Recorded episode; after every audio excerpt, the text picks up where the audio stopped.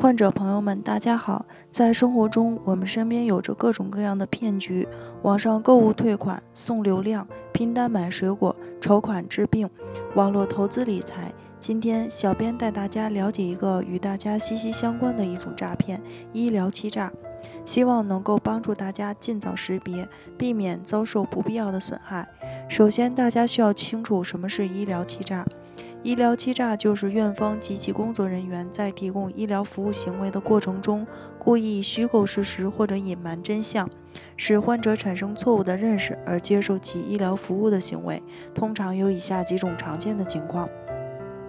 一、假借义诊之名推销，少数医院常打着专家义诊的幌子，雇请一些人穿上白大褂，在大街上进行医疗保健咨询或免费体检。他们在非常短的时间里对参加体检者的健康指标做出超标的判断或暗示，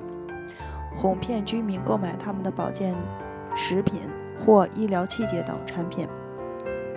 二、故意托哄骗患者，在一些车站、大医院门口，我们经常能够看到有些患者在讲述自己或亲属朋友患类似的病症的，在某医院某大夫那里治好了。将患者哄骗到那里，但实际上那里的治疗技术质量低，收费昂贵，甚至属于无证行医。三、聘假专家坐诊，少数医疗机构利用市民相信外来专家的心理，经常聘请一些所谓的外地专家来坐诊，并且在媒体上对专家的权威性夸大其词，大肆吹捧。四、收买患者吹嘘治疗，少数不法医疗机构。经常通过报纸刊登一些患者的自述，借此为自己树立良好的口碑，以便误导患者前来就诊。他们有时也会收买少数患者，虽然患者的姓名、地址、电话等个人信息是真实的，但对于病情和疗效却信口开河、胡乱编造。五、通过高科技欺骗，少数医疗机构利用患者缺乏专业知识，在媒体上连篇累牍地吹嘘其诊疗仪器设备。的高科技性能，强调诊疗时间短、诊疗效果显著、绝不复发等等，借此吸引患者前来就诊。六、短病长治，小病大治。有些医生利用自己的专业知识，夸大患者的病情以及诊疗难度，迫使患者花费额外的钱财，个别的甚至无中生有，借此骗取患者钱财。七、免费检查设圈套。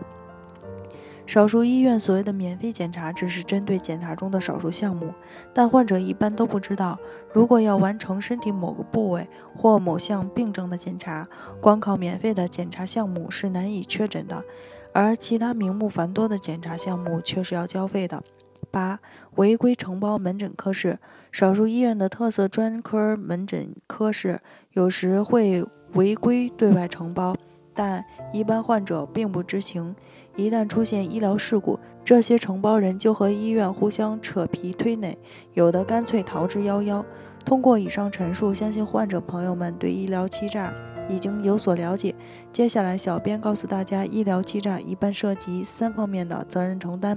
分别是民事责任、刑事责任和行政责任。患者朋友们可以从这三方面来入手，维护自己的人身权益。一、民事责任。我国民法通则、合同法与侵权类法均保护患者的合法权益。民事活动应当遵循自愿、公平、等价有偿、诚实信用的原则。所以，患者朋友们可以用以上原则来抵制医疗欺诈的行为。具体来讲，民法通则相关规定对医疗欺诈行为予以训诫，责令拒绝悔过、收缴进行非法活动的财物和非法所得。合同法对欺诈行为订立的合同提供请求变更和撤销的选择。侵权类法同样限制可能侵犯到患者的生命权、健康权、身体权的医疗行为，例如精神损害。此损害在医疗欺诈行为中表现明显。患病本来就是一件让患者身心痛苦的事情，如果在医疗过程中受到价格欺诈，甚至是恶意病情夸大，都会使得患者及其家属承受比原病情。更大的痛苦。二、刑事责任。刑事责任是所有法律责任中最严厉的，直接对医疗欺诈行为人施以重罚，从剥夺自由到生命权剥夺。根据罪行法定原则，医疗欺诈只有严格符合相关转化性犯罪的规定才可适用，具体有以下几点：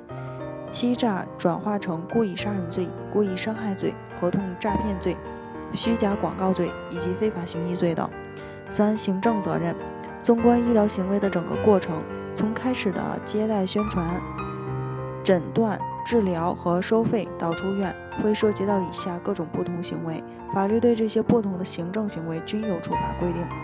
虚假宣传、虚假广告的，广告法相关法条规定，行政机关给予发布者处罚。虚假诊断、证明或治疗，根据《医疗事故处理条例》相关法条规定，由卫生行政部门责令改正。情节严重的，给予行政处分或者纪律处分。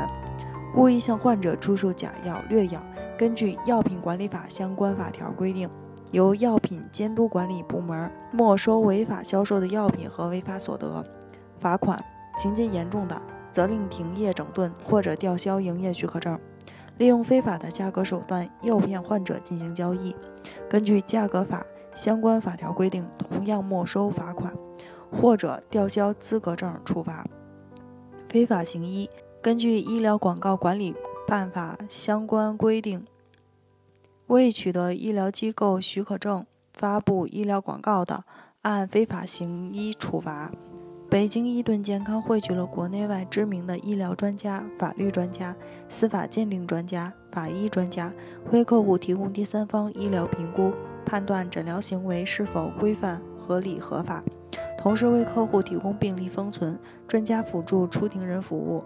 帮助客户维护自己的合法权益。如有需要，请咨询我们的热线：四零零零六七二五七二。